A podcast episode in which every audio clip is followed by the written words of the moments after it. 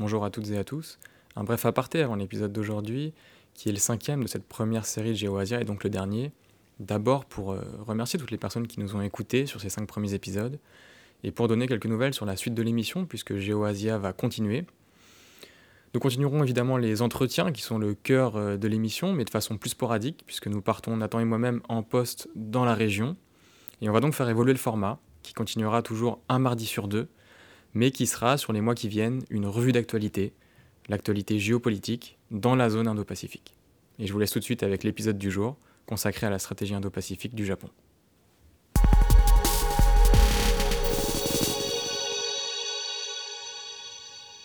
Le 22 août 2007, le Premier ministre japonais Shinzo Abe s'adressait en ces termes au Parlement indien. Nous sommes à présent à un point où la confluence des deux mers est en train de naître. Les océans Pacifique et Indien sont en train de se coupler de manière dynamique en tant que mer de la liberté et de la prospérité. Dès 2007 donc, Shinzo Abe égrenait les premières formules qui contribueront à l'émergence du concept d'Indo-Pacifique.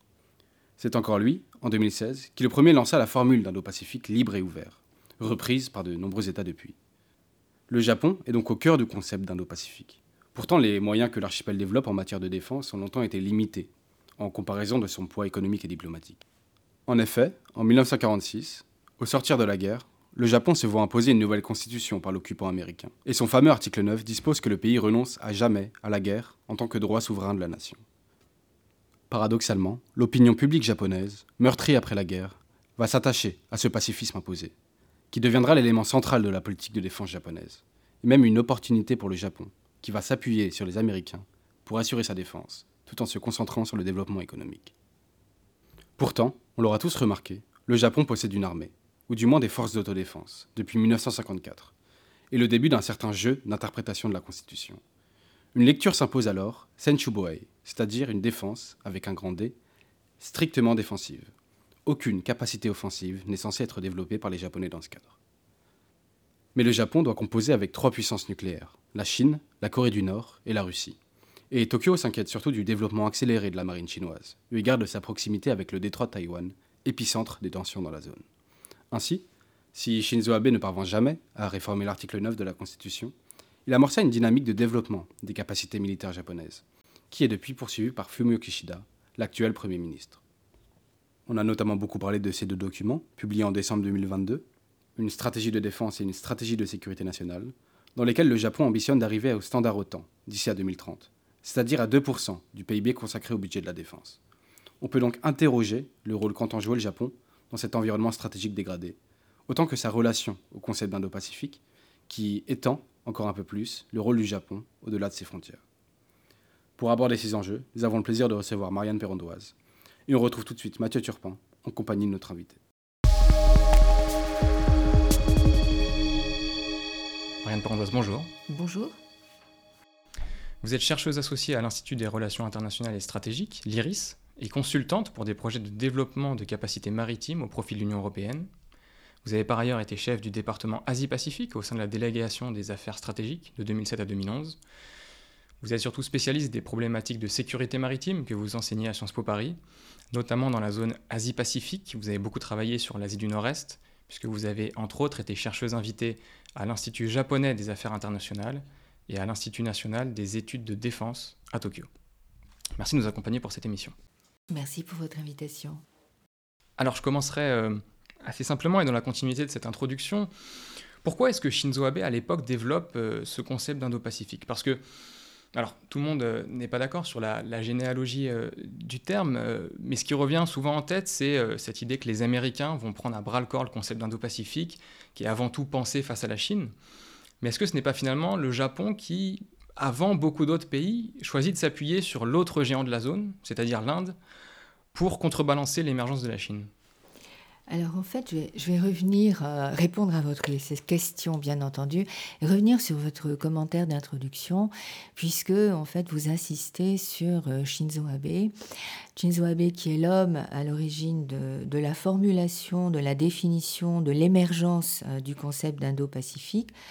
Mais c'est aussi l'homme qui a euh, donné une identité peut-être plus active en termes stratégiques au Japon. Et je pense que les, deux phénomènes sont, liés et que euh, cette question de la place du Japon dans le monde, et notamment euh, dans son environnement régional, rejaillit dans cette volonté d'organiser cet espace à dominante maritime d'ailleurs, puisque vous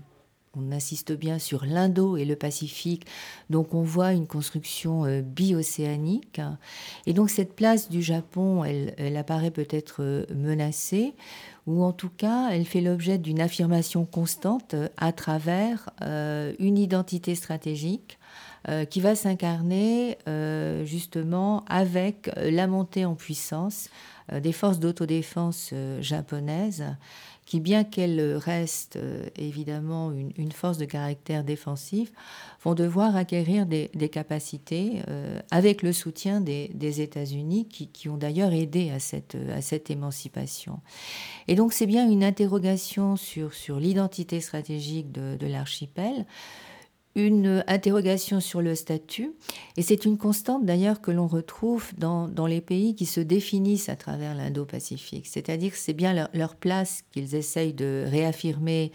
au sein d'une Asie qui est en train de changer, euh, sur lesquels ils pensent peut-être avoir moins de prise, parce que euh, ben, cette Asie, euh, en l'espace de, de, quelques, de quelques années, et même si on regarde uniquement les dix dernières années, a énormément, énormément changé du fait, il est vrai, de la montée en puissance euh, multidimensionnelle de la, de la Chine, mais parce que euh, l'Asie euh, a affirmé son rôle de, moteur économique, qu'elle a une architecture régionale organisée autour de, autour de l'ASEAN et qu'elle subit tout un ensemble de, de menaces à dominante maritime euh, qui vont faire en sorte que effectivement ce, euh, poids de la mer dans, euh, je dirais, les échanges la structuration du, continent, donc Asie, s'incarne d'une certaine façon dans l'Indo-Pacifique. Et donc ce discours de, Shinzo Abe, donc en 2006 lors du, Parlement indien, est la, synthèse de ces, perceptions à un moment où effectivement le, Japon cherche des, partenaires solides. Euh, en dehors de, l'alliance euh, avec les, États-Unis, euh, qui, subit d'ailleurs un certain nombre d'aléas. Et, donc en sortant du Pacifique, ou du moins en construisant ou en reconstruisant une Asie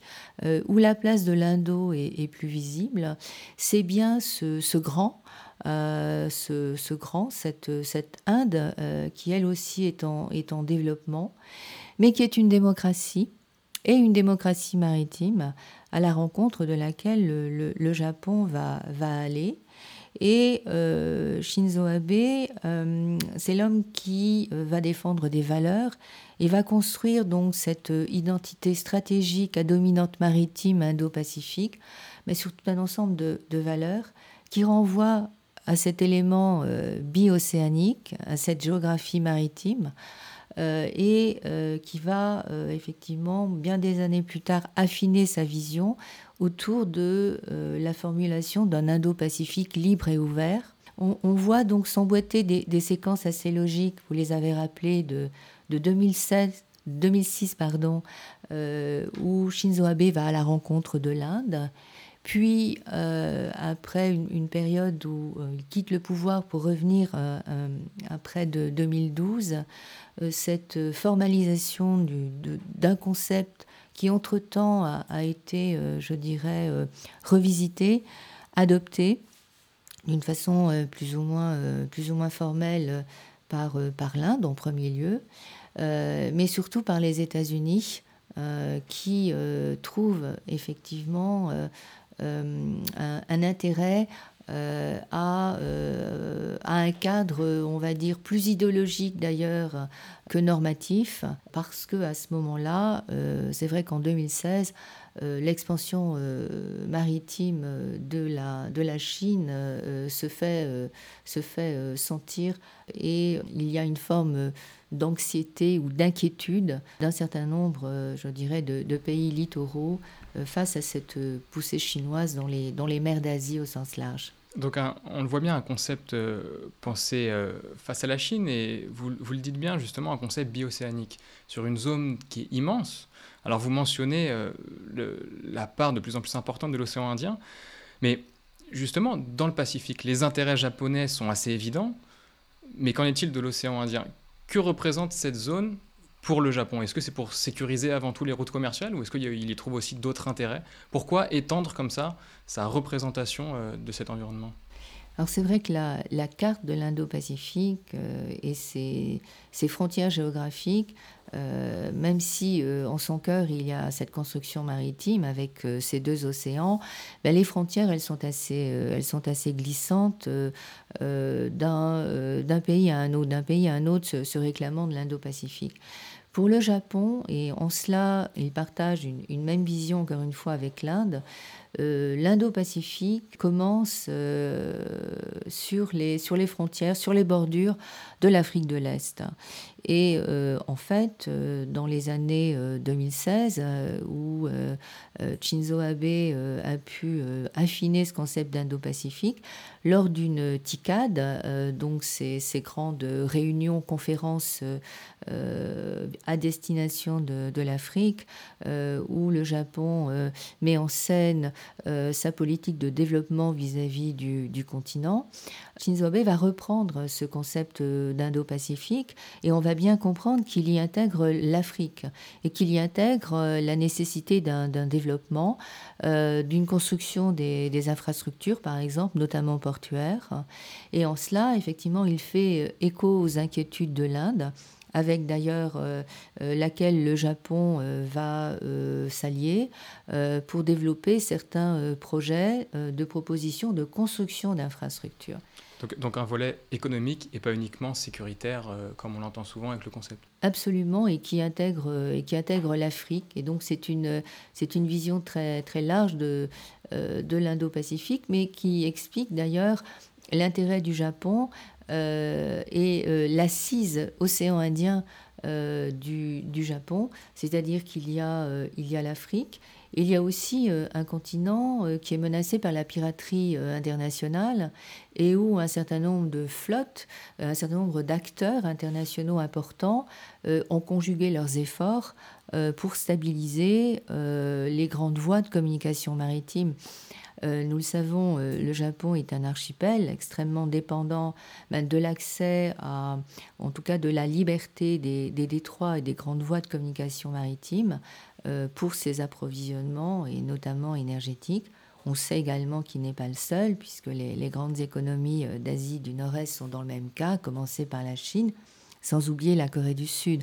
Donc cette, piraterie euh, maritime somalienne qui va se développer avec euh, un pic aux alentours de, 2012 et, mobiliser l'ensemble des, flottes internationales, le Japon euh, va y trouver une manière à, projeter ses forces d'autodéfense maritime très, très loin de l'archipel.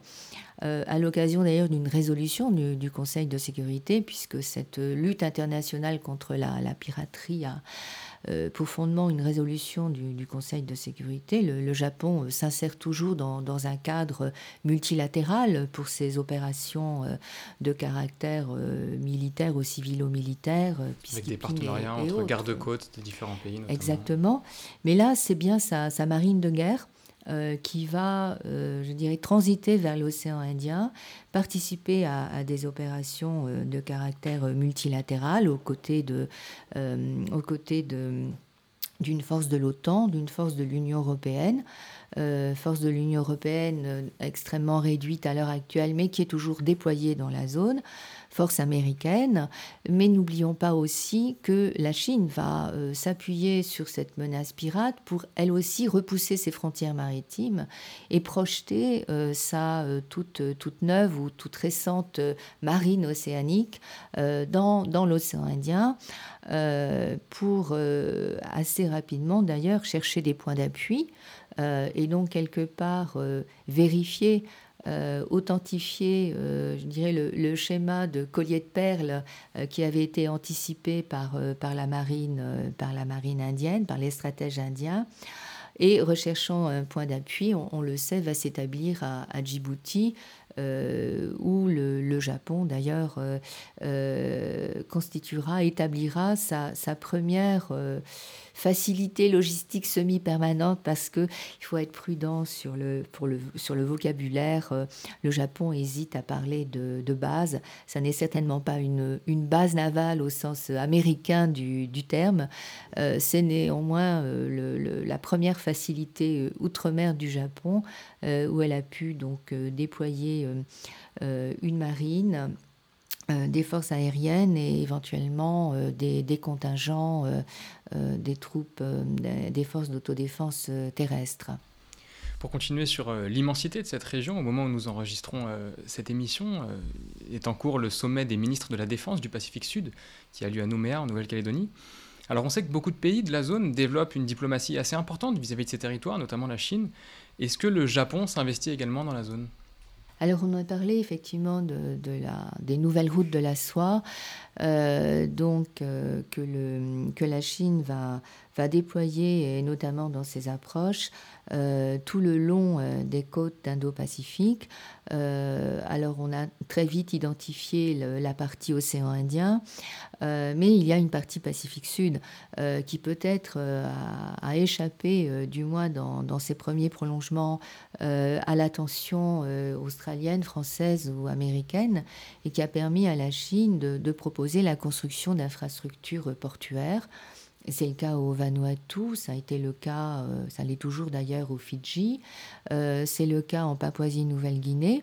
euh, où la Chine a pu offrir au gouvernement en place un certain nombre d'installations. Et, bien sûr, le, Pacifique Sud n'est pas une zone inconnue alors historiquement, on le sait, mais je ne reviendrai pas sur la guerre du, Pacifique. Encore que, on peut imaginer que les pays océaniens restent quand même très marqués euh, par euh, certains, épisodes euh, de cette grande guerre du, Pacifique, avec des puissances qu'ils estiment extérieures à la zone, se livrant à, à des combats assez, violents. Le Japon est présent dans le cadre de son aide au développement au sein du, Pacifique Sud, notamment dans l'aide au climat, dans une conception assez, on va dire, globale et très japonaise de la sécurité humaine, où un certain nombre d'éléments liés à la sécurité des personnes, à la stabilité de leur environnement, c'est-à-dire tout aussi bien la sécurité alimentaire. Et là, en fait, je fais allusion aux pêches et au problème des, des pêches et à la ressource halieutique. Alors la ressource halieutique, euh, c'est un élément euh, fondamental pour les, communautés littorales du Pacifique Sud. Et euh, un phénomène de pêche illégale est de plus en plus observé dans, cet espace avec les, les, difficultés que peuvent avoir les États micro-insulaires à mettre en place des moyens pour sécuriser leurs ressources halieutiques, mais aussi protéger la biodiversité et toutes les ressources, en fin de compte, marines euh, dans leur euh, euh, espace, dans leur zone économique exclusive, exclusive excusez-moi, qui sont absolument immenses. Et donc, cette approche du, du Japon mêlant sécurité humaine et une forme de sécurité non traditionnelle, donc la protection des, des pêches, euh, l'aide à la formation d'une police maritime ou de garde-côte, à, l'image d'ailleurs du Japon, qui protège donc ses, approches euh, maritimes avec euh, sa garde côtière. Donc on, retrouve en fin de compte une, une, diplomatie qui est une diplomatie de soft power maritime. Il ne s'agit pas de, transférer des plateformes avec des équipements de, guerre. On est dans, dans le, renforcement des, capacités on est euh, dans le soutien euh, à des euh, forces qui sont paramilitaires, comme les, comme les gardes-côtes. Et c'est exactement le, schéma de, soutien que le Japon a, déployé et, et, déploie très activement auprès, par exemple, des Philippines, euh, et auprès du, Vietnam euh, en Asie du Sud-Est. Et euh, à l'origine de cette politique, on trouve encore une fois Shinzo Abe. Donc surtout sur les enjeux de sécurité, parce que vous évoquiez également les infrastructures, notamment au niveau de l'océan Indien.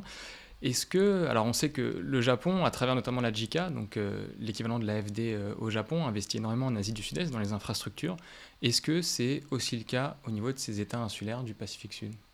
Euh, c'est aussi le, cas avec, avec effectivement le souci de, de renforcer certains, on va dire,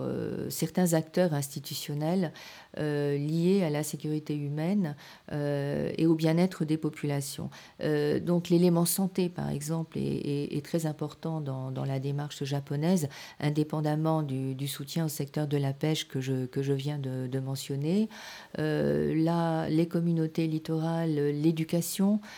sont également des, thèmes sur lesquels la JICA se, se, mobilise énormément.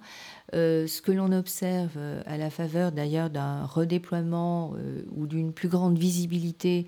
euh, d'une politique en la, matière de la, France, euh, c'est des projets ou une plus grande coopération entre la JICA et, puis l'AFD sur le segment de, des enjeux climatiques et de la protection de la biodiversité, puisqu'on a bien compris que non seulement c'était une préoccupation absolument cruciale pour les États insulaires, euh, mais on le voit avec les, résultats que l'on peut estimer insuffisants de la dernière COP qui vient de se dérouler à Dubaï, euh, mais aussi à travers de l'adoption du traité, euh, par exemple sur la biodiversité, que c'est une problématique à l'échelle globale. Et donc, en cela, finalement, ces petits États micro-insulaires sont vraiment en, première ligne, mais aussi des, des, formes de laboratoire dans le cadre de l'application d'un effort international où effectivement certains acteurs se, se mobilisent peut-être plus que d'autres, et, le Japon fait partie de ces acteurs. Dans quelle mesure le Japon est-il exposé aux risques environnementaux climatiques euh, Alors on sait que les forces d'autodéfense réalisent déjà des opérations au service de la population. Comment est-ce que justement ces forces d'autodéfense se préparent à l'évolution de leur environnement? Est-ce qu'il y a une euh, vision stratégique vis à -vis de cette évolution? Alors, il s'agit d'une euh, mission, euh, mission majeure des, forces d'autodéfense hein, et qui d'ailleurs, euh, quelque part, justifie auprès d'une certaine partie de la population leur, existence. C'est cette capacité à, protéger la population et les infrastructures sensibles en, cas de, en cas de cyclone, évidemment en cas de, tremblement de terre ou dans le cadre de, sinistres comme on, a pu le voir à très grande échelle avec Fukushima. Euh, où effectivement la, capacité des forces d'autodéfense, euh, largement aidée par, les forces américaines à, réagir et à porter aide à, la population, a permis, je dirais, de, les sortir d'une espèce d'invisibilité. Euh, ou en tout cas d'une peut-être d'une moindre popularité auprès de l'opinion publique japonaise. Donc c'est quelque chose qui est, qui est très important. Euh, et euh, les forces d'autodéfense terrestres en particulier euh, s'entraînent très régulièrement à des, scénarios de, crise où il faudrait réagir extrêmement rapidement et notamment en termes de, je dirais, d'accès à des infrastructures civiles et d'échanges avec les autorités de, de, la sécurité civile parce que ça n'est pas, ça n'est pas évident. Euh, et notamment d'une région à une autre, les règles et l'organisation peuvent varier. Donc il y a un gros travail de, mise à plat des, réglementations euh, existantes.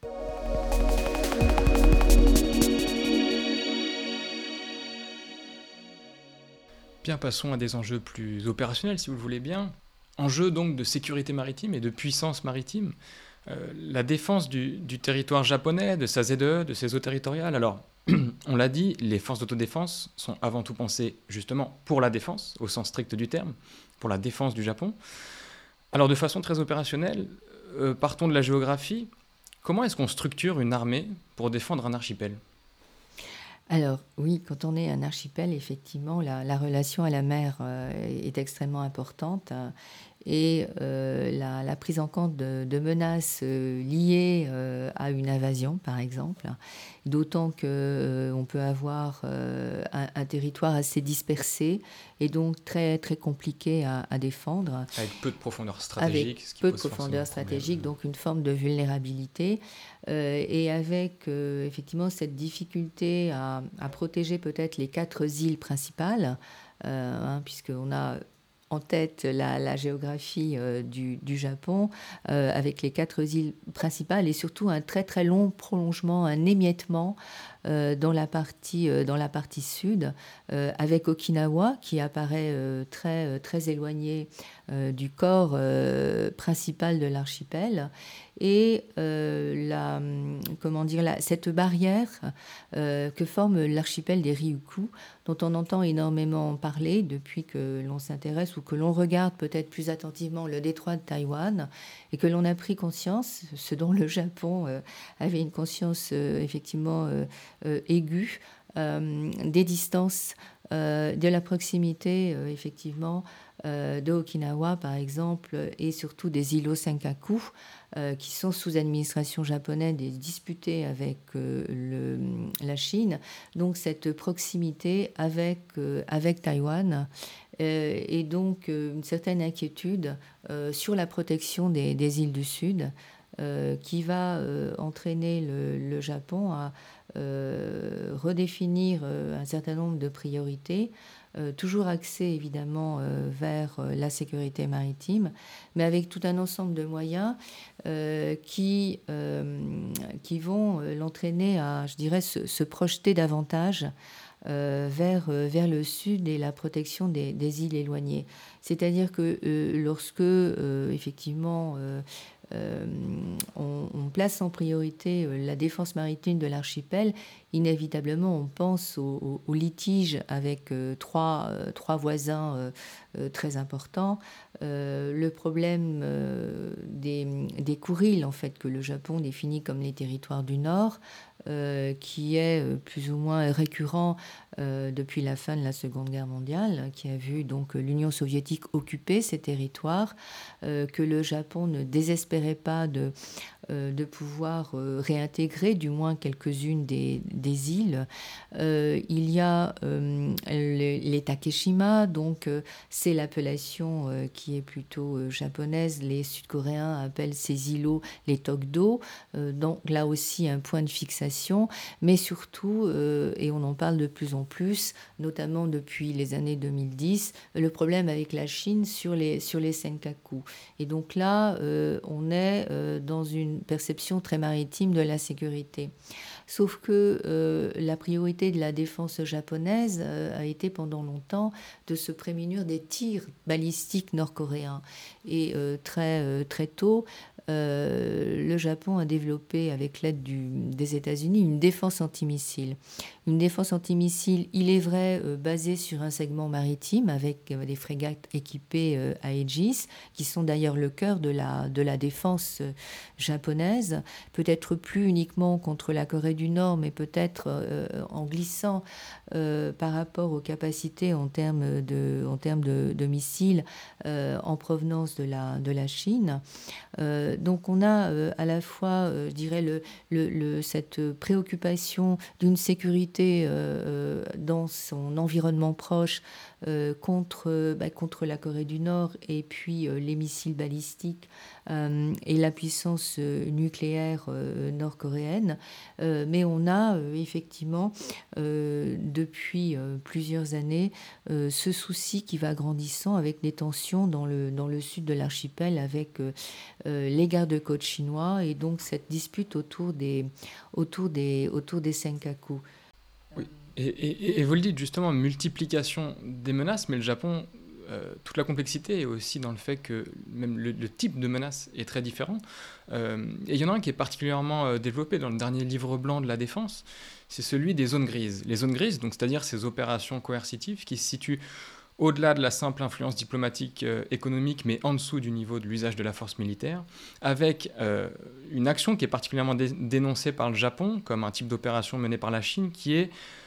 une forme de fusion entre le civil et le militaire, avec notamment énormément d'entrées de bateaux de pêche chinois dans la zone économique exclusive japonaise, parfois avec des forces paramilitaires sur leur bord, à leur bord. Alors comment est-ce que le Japon réagit face à ces tactiques des zones grises? Alors, euh, c'est une situation qui est extrêmement euh, complexe et dont le, Japon, euh, au, début discret, fait de, de, plus en plus état dans le cadre d'une diplomatie de name and shame, qui est d'ailleurs une, une, tactique qui est reprise avec un certain succès par les Philippines actuellement, avec le, le, nouveau gouvernement et une capacité à mobiliser la presse, à embarquer des médias pour prendre des photos euh, et mettre en scène, euh, en fin de compte, ces, ces tactiques euh, hybrides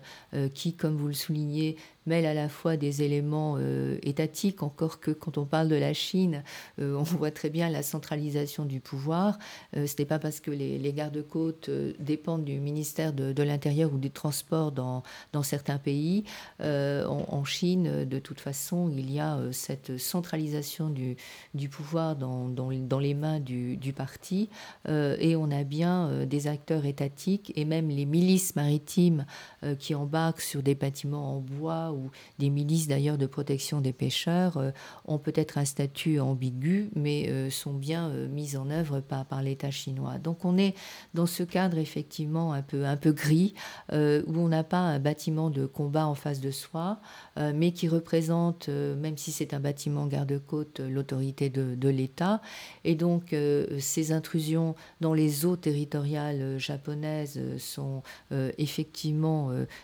assez caractéristiques d'une volonté de, créer une situation de tension. Et de la même façon qu'on observe euh, à Taïwan une saturation de l'espace aérien euh, taïwanais par des chasseurs chinois, euh, on est face à cette même stratégie d'épuisement des capacités, je dirais, de, réaction euh, de, la défense japonaise euh, autour des, des Senkaku. Et, on a très, clairement euh, une, situation où, même la, Chine, évidemment, s'appuie sur des revendications qu'elle, selon sa, logique à elle, qui ne repose sur, je dirais, aucune, aucune baisse légale. Donc on a à la fois une situation de zone grise du fait de la nature des acteurs employés, euh, du fait de, ce, cette euh, propension à rester en dessous d'un certain seuil de tension pour ne pas euh, tourner trop, trop vite à, je dirais, un scénario de, confrontation. Et on a aussi le recours à ce qu'on appelle le lawfare, qui est peut-être un, concept que les vrais juristes n'aiment pas employer, mais où en fait on, revisite ou on réinterprète certaines dispositions sur effectivement les droits souverains d'un État dans sa zone économique exclusive, euh, et où finalement euh, on euh, proclame des droits souverains maritimes bah, sur la base de considérations dont la base légale fait défaut. Bon, je vous renvoie à, au tracé, à la fameuse carte au tracé en neuf traits que la Chine met en avant pour formaliser ses, prétentions en mer de Chine du Sud. De la même façon, sur le statut un, tracé, des... Un tracé qui serait historique, presque immeuble, et qui justement devrait remplacer le droit de la mer qui lui arrive après ce fameux droit historique du peuple chinois euh, sur ce territoire. Sachant que cette, cette carte, euh, enfin l'historicité de cette carte n'est pas, n'est pas totalement, euh, totalement établie d'ailleurs, puisque c'est vrai que dans, dans certains litiges, les, les, les, parties qui, se, qui se disputent un, espace de pêche peuvent assez justement mettre en avant une forme de droit coutumier qui est d'ailleurs pris en compte en arguant du fait que depuis le XVe siècle, ces pêcheurs ont l'habitude de d'exercer leurs activités traditionnelles euh, dans telle zone. Euh, il semblerait que, que, ce ne soit pas le, le cas euh, concernant cette carte, cette carte en neuf traits. Et d'ailleurs, ça fait l'objet d'un arrêt de la, la Cour permanente d'arbitrage de la, de la Hague qui a été très clair et que, que la Chine n'a pas voulu reconnaître, mais qui est reconnu et mis en avant systématiquement euh, à commencer par euh, les Philippines, donc avec plus ou moins de succès, mais qui peut être rappelé à l'occasion euh, par tout un ensemble de puissances, dont le, dont le Japon, dont l'Union européenne en tant qu'organisation, par des États membres à travers certains communiqués où ces partenaires rappellent effectivement le droit de la mer, les dispositions du droit de la mer et la nécessité d'un dialogue tel que la Convention de Montego Bay le, prévoit pour mettre fin à, des litiges entre, entre États ayant des, des vues différentes. Vous l'évoquez dans le cas de ces tactiques euh, de saturation, euh, le cas de Taïwan. Alors venons-en euh, parce que c'est un cas qui pose question quant à la théorie et à la pratique de l'engagement japonais. Alors le Japon, évidemment, défend le statu quo, mais est aussi obligé de se préparer à l'éventualité d'un conflit entre les deux Chines. Et on sait qu'en matière de déploiement des forces, le contrôle parlementaire est plus poussé que dans les autres démocraties. On a évidemment aussi évoqué les enjeux d'interprétation de l'article 9. Alors quel est le cadre juridique et législatif qui régule un possible engagement du Japon dans un conflit? Je pense que euh, il faudrait quand même qu'on mentionne dans euh, la prise de conscience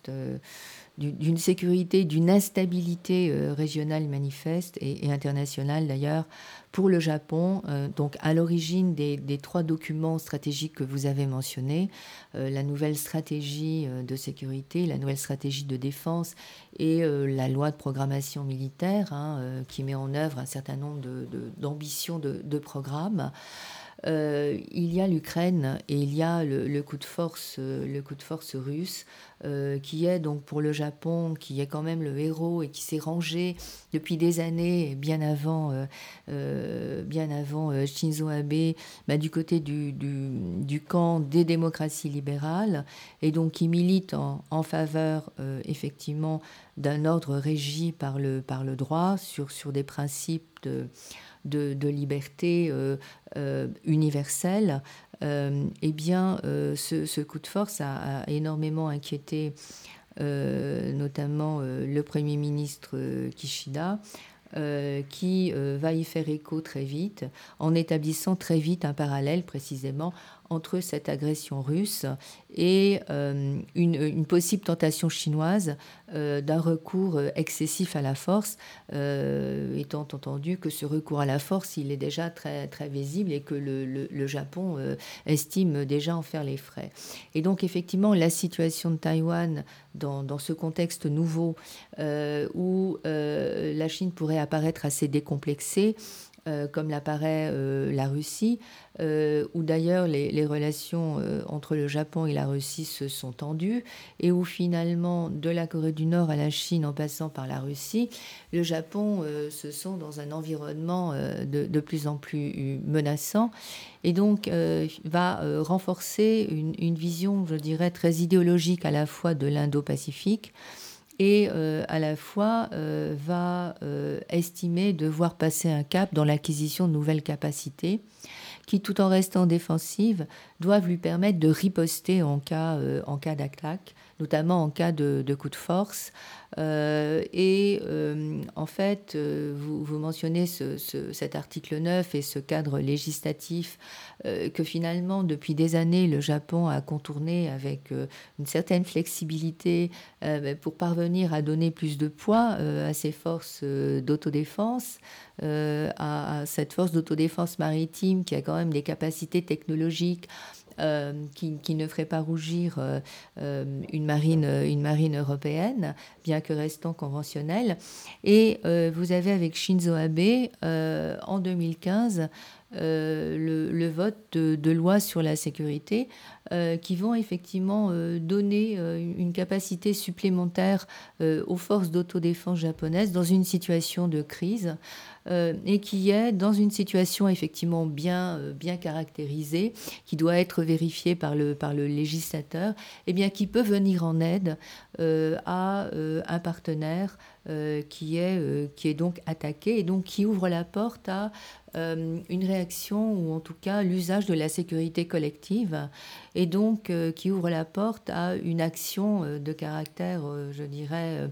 de caractère cinétique de la part des, forces d'autodéfense. Et, et, Taïwan, à cet égard, est considéré comme un partenaire qui justement pourrait activer ce cadre législatif? Taïwan n'est pas considéré comme un partenaire, mais ce sont bien les États-Unis, à travers de l'aide qui pourrait être apportée à, à Taïwan, que le Japon pourrait, pourrait soutenir. Et là, je reviens au cas de l'Ukraine parce que c'est vrai que les transferts d'équipements massifs euh, le soutien euh, non seulement en armes, mais euh, en soutien financier de toutes sortes que, peuvent fournir les États-Unis ou les partenaires des États-Unis, l'OTAN, les pays de l'Union européenne, le Japon lui-même, eh bien, tous ces transferts euh, sont observés avec beaucoup d'attention comme pouvant être un, scénario possible euh, pour le Japon euh, si une crise éclatait dans le détroit de Taïwan et que peut-être le Japon pourrait être appelé à être une, une, base logistique arrière et à faciliter là aussi un certain nombre de transferts ou un soutien peut-être en munitions, sachant que l'essentiel du dispositif américain euh, qui est déployé, que ce soit au Japon euh, et n'oublions pas en Corée du Sud, euh, sera clairement engagé en cas de conflit. Et donc le, Japon a toujours fait montre d'un grand pragmatisme, voire pour certains critiques d'une certaine forme de, de fatalisme, et à son corps défendant, c'est que qu'il le veuille ou non, euh, il sera euh, engagé et, que euh, les forces américaines qui sont stationnées sur son territoire ben, seront mis à contribution, que le Japon donne l'autorisation ou non. Donc surtout un soutien logistique, vous l'évoquez, mais la région des Nansei Shoto, donc les îles du sud-est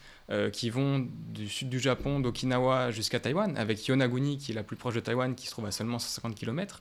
sont euh, un archipel extrêmement dense euh, où le, transfert euh, logistique, pour qu'il soit parfaitement fluide et homogène, sera assez compliqué. Donc est-ce qu'il y a des exercices qui sont organisés, notamment en collaboration avec les États-Unis? Alors c'est très intéressant à, observer ce, souci d'entraînement majeur à dominante amphibie. il y a eu d'ailleurs la, la, constitution d'une unité de Marines japonais euh, très clairement euh, déployés sur ces, sur ces îles du Sud, euh, où d'ailleurs sont également déployés des Marines américains. Donc on voit une forme à la fois de, de préparation, mais aussi des éléments de dissuasion dans ce, qui s'apparente à un prépositionnement. il y a aussi le, souci de disposer d'une défense aérienne qui, avec la mise en place de radars, euh, qui soit euh, plus, euh, plus efficace. donc on voit que ces, îles du Sud font l'objet d'attention particulière et le Japon s'entraîne beaucoup plus régulièrement avec les forces américaines parce qu'il s'agit de, développer une forme d'interopérabilité de façon à, en cas de crise, être, être capable de, réagir, mais aussi en termes, je dirais, d'évaluation de la situation, euh, d'être capable d'échanger du renseignement ou d'être capable au sein d'un centre opérationnel intégré euh, bah, de pouvoir s'organiser. Et, en fait, c'est la faiblesse euh, des, forces d'autodéfense japonaises de ne pas avoir opéré à son niveau une forme d'inter-armisation. sachant que ça n'est pas quelque chose qui est très éprouvé euh, de façon euh, opérationnelle euh, au Japon et donc que ça reste encore très nouveau et que déjà eux-mêmes ont à faire cette, cet effort de, de travail en commun et notamment en situation de crise. Donc on, voit que à l'échelle des relations Japon-États-Unis, c'est quand même assez, assez compliqué. Ce qui, ce qui, nous amène à cette question euh, de l'état finalement de la, de la marine euh, japonaise, donc avec cette euh, préparation en cas de conflit autour de Taïwan, mais même de façon plus générale, on l'a rappelé, le concept d'Indo-Pacifique est avant tout un concept maritime. donc justement, depuis la publication de ces trois documents qu'on a évoqués, est-ce qu'on assiste à un développement particulier de la marine japonaise? Alors, je crois qu'il y, a une composante de, la marine japonaise à, laquelle peut-être on ne pense pas suffisamment, euh, qui est la composante sous-marine. Euh, une composante sous-marine qui est euh, d'un très haut niveau technologique, qui est en, cours de renouvellement avec des unités d'une nouvelle classe. et un ordre de bataille qui, de, traditionnellement de, 16, est, passé à 22. Et là, on voit très bien le, souci du Japon avec cette force en fait conventionnelle de sous-marins d'attaque, souci d'avoir des éléments à la fois de recueil de, renseignements, mais aussi de, surveillance euh, dont on imagine qu'ils sont euh, placés euh, très à l'avant dans le, pourtour des, îles et surtout sur le chemin de, certains détroits ou passages stratégiques que le, Japon entend surveiller pour le, compte des, des, forces, des forces américaines. Pour limiter donc notamment le déploiement de sous-marins chinois dans la zone pacifique. Des, sous-marins chinois qui sont tous à propulsion nucléaire, qui sont en nombre très euh, très supérieur. Il y a un ordre de bataille environ 70 euh, unités, euh, mais qui sont très vulnérables, effectivement, parce qu'il faut sortir des, bases avec très peu de fonds pour accéder effectivement au-delà de la fameuse deuxième chaîne d'îles à, des espaces plus profonds où ils sont effectivement moins, vulnérables. Donc je pense que cette, cette composante sous-marine japonaise, il faut l'avoir à l'esprit comme étant un élément euh, important de la, de la défense japonaise. Donc développement euh, de cette sous-marinade, euh, mais un, autre projet assez porteur aujourd'hui au sein des forces d'autodéfense japonaises, c'est le fameux projet FX, présenté comme l'avion du futur, donc renommé aujourd'hui le GCAP, qui est développé conjointement avec la Grande-Bretagne et l'Italie, qui lui aussi paraît symptomatique de ces nouvelles ambitions de Tokyo en matière capacitaire et qui, par ailleurs, continue de repousser encore un petit peu euh, les limites de ce pacifisme constitutionnel. Alors, bon, même si ce projet euh, est encore, euh, on ne sait pas exactement où il en est, il est encore assez hypothétique, mais qu'est-ce qui nous dit, en tout cas, des intentions ou de l'état de la base industrielle et technologique de défense japonaise? Je pense que ce projet n'est pas que symbolique, même si, effectivement, on y voit ce, souci assez récent euh, mais très euh, de renforcer des partenariats euh, à la fois avec l'Union européenne et avec l'OTAN.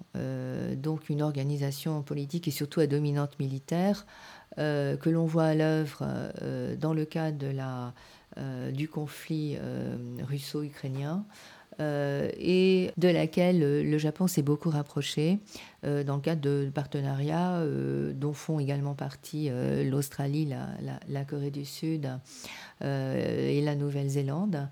Euh, et, donc ce, projet industriel donc d'un chasseur de cinquième euh, génération s'inscrit dans ce souci euh, à la fois de varier des partenariats, mais de renforcer encore une fois une même conception, une même identité stratégique avec de grandes démocraties industrielles, bah, dans le souci effectivement d'une plus grande d'une plus grande euh, euh, je, cherche le mot, ce n'est pas interopérabilité, euh, mais le souci de mettre en commun des, technologies et de pouvoir lancer des, projets de recherche avec l'apport de, nouveaux partenaires, que ce soit en matière de, connaissances industrielles, de fabrication ou en matière de, soutien, de soutien financier. Euh, et là, euh, avec ce, chasseur de, cinquième génération, il y, a, le souci effectivement d'échapper d'une relation euh, un peu exclusive avec les États-Unis, parce que jusqu'à présent, les partenariats industriels de ce genre se faisaient sur, la base effectivement de recherche et développement avec, les États-Unis. Euh, et c'est vrai que... Ce qui n'est pas par ailleurs sans créer des tensions, parce qu'il euh, il y a encore quelques semaines, euh, un conseiller d'affaires à, l'ambassade des États-Unis au Japon déclarait, une critique à peine voilée, qu'il espérait que la croissance de l'industrie de défense japonaise se ferait de façon coopérative plutôt que compétitive. Oui, alors euh, les, les, grandes, les grandes industries de défense euh, occidentales euh, bah, se livrent une compétition acharnée et sur, sur le segment, je dirais, aéronautique ou recherche et développement, c'est vrai que le Japon, comme la Corée du Sud d'ailleurs, sont des pays extrêmement intéressants. Euh, donc on conçoit que, euh, sans doute la France d'ailleurs aurait euh, trouvé une certaine satisfaction à, développer un, projet de, de, ce genre avec, avec son, son, partenaire japonais. Donc on comprend le mouvement d'humeur américain qui est quand même habitué, et notamment dans le cadre de la défense antimissile, à avoir des relations privilégiées et à avoir pu bénéficier des capacités non seulement en recherche, mais d'énormes capacités financières du Japon euh, pour euh, peaufiner euh, sa, sa, recherche en matière de défense antimissile depuis, depuis les années de 2005. mais bon, on a vu effectivement des, des, partenariats industriels de, de haute technologie se, se, monter, se défaire. c'est peut-être un, juste retour des choses après, après AUKUS, de voir que les États-Unis, à leur tour, peuvent se retrouver. Oui, par ailleurs, là où c'est aussi euh, un projet très intéressant euh, dans, le cas japonais, euh, c'est à travers cette question de l'exportation, parce que le Japon se lance dans ce grand projet avec ses partenaires, la Grande-Bretagne, l'Italie, mais lié toujours à cette interprétation de la Constitution, demeure pour le Japon le principe de ne pas exporter d'armes. Alors il me semble que c'est d'armes à usage, à capacité létale, le terme, euh, ce qui aujourd'hui crée aussi des points de blocage avec euh, notamment Leonardo, le constructeur italien, euh, parce que concrètement, pour financer de la recherche et développement dans le domaine de l'armement, surtout pour un avion de chasse comme ça, qui est annoncé de sixième génération, même si ça n'existe pas encore, c'est très compliqué. Donc, comment s'amorce justement cette relation avec les autres pays, alors que le Japon a lui-même ses contraintes internes, notamment en matière d'exportation? Mais on a, euh, on a un autre exemple, en fin de compte, qui est l'acquisition de capacités contre-attaque euh, avec, euh, avec le, le, transfert, enfin l'achat, puis la fabrication, dans le cadre certainement d'une licence conjointe ou d'activité conjointe, de missiles Tomahawk. C'est l'un des, des, éléments de euh, issu de, de, la nouvelle stratégie de, de défense qui, qui, a été le, le plus commenté. Euh, puisque 500 Tomahawk euh, annoncés en livraison. absolument, ou 400, je, je, ne sais plus, mais enfin un, un, chiffre quand même assez, assez conséquent. Et puis surtout une technologie, un missile, clairement un missile d'attaque dans la profondeur. Euh, dont les, États-Unis n'avaient consenti le, transfert que jusqu'à présent qu'au Royaume-Uni. Donc, quand même un, signal euh, stratégique très, très, très fort. Et là, le, Japon euh, prend des précautions oratoires pour, bien expliquer que, que ce missile est employé dans, dans un cadre défensif, puisque le Japon s'engage à ne pas l'utiliser en premier, donc à ne pas l'utiliser dans un dans un cadre, euh, dans un cadre d'attaque. Euh, là, le législateur devra, euh, faire très, très attention quant à la sémantique utilisée. mais le, Japon est assez coutumier de ce genre, on veut dire, d'adaptation, en, en, mettant toujours en avant le, caractère, défensif de sa, de sa démarche, euh, quelle que soit la, la technologie euh, utilisée. Donc je, pense que peut-être euh, en ce qui concerne l'avion, il se contentera de dire qu'il participe au segment touchant à la navigation, au moteur, et, et, je pense qu'il se sortira de cette situation avec le, pragmatisme qui le, caractérise et, qui a assuré un certain succès dans, le cadre de ces, avancées stratégiques indéniables sur ces 20 dernières années. Alors pour finir, euh, vous l'avez évoqué, ce rapprochement, notamment euh, à travers ce projet euh, du Japon avec l'OTAN, l'Union européenne. Et pour parler un petit peu de l'art France, c'est un partenariat stratégique depuis 1995 qui a été requalifié en 2013 de partenariat exceptionnel. Beaucoup de coopération entre les deux pays, notamment le sommet de plus 2 avec les ministres des Affaires étrangères et des armées. également le dialogue maritime. Alors, pourquoi est-ce que de plus en plus le, Japon multiplie les partenariats, donc avec l'Inde, avec l'Australie, avec la France? C'est aussi un partenaire important pour l'Union européenne, euh, avec euh, cet exemple qu'il illustre très bien euh, avec le constructeur Leonardo italien dans le projet d'avion de chasse. Quel est l'intérêt du Japon à multiplier ses partenariats? Je pense que c'est une des conditions de, de son autonomie stratégique. Il y a quand même toujours dans la perception du, Japon de sa, de sa relation avec donc son, son grand allié et partenaire euh, depuis la fin de la Seconde Guerre mondiale, donc son, partenaire américain, euh, la crainte de l'abandon, la, crainte peut-être d'une révision de ce, partenariat. Euh, et cette, forme d'anxiété, d'ailleurs, euh, était euh, assez, euh, assez présente lors de la présidence Trump, puisque bah, ce dernier avait considéré tant le, Japon que la Corée du Sud comme bénéficiant d'une façon très confortable de la garantie de sécurité américaine, sans en payer le, le, prix, ce qui avait donné lieu donc à des discussions euh, sans, doute, euh, sans doute assez pénibles euh, sur, je dirais, le, le prix, le, coût de stationnement des forces américaines, un, certain nombre donc de, de dépenses que Trump devait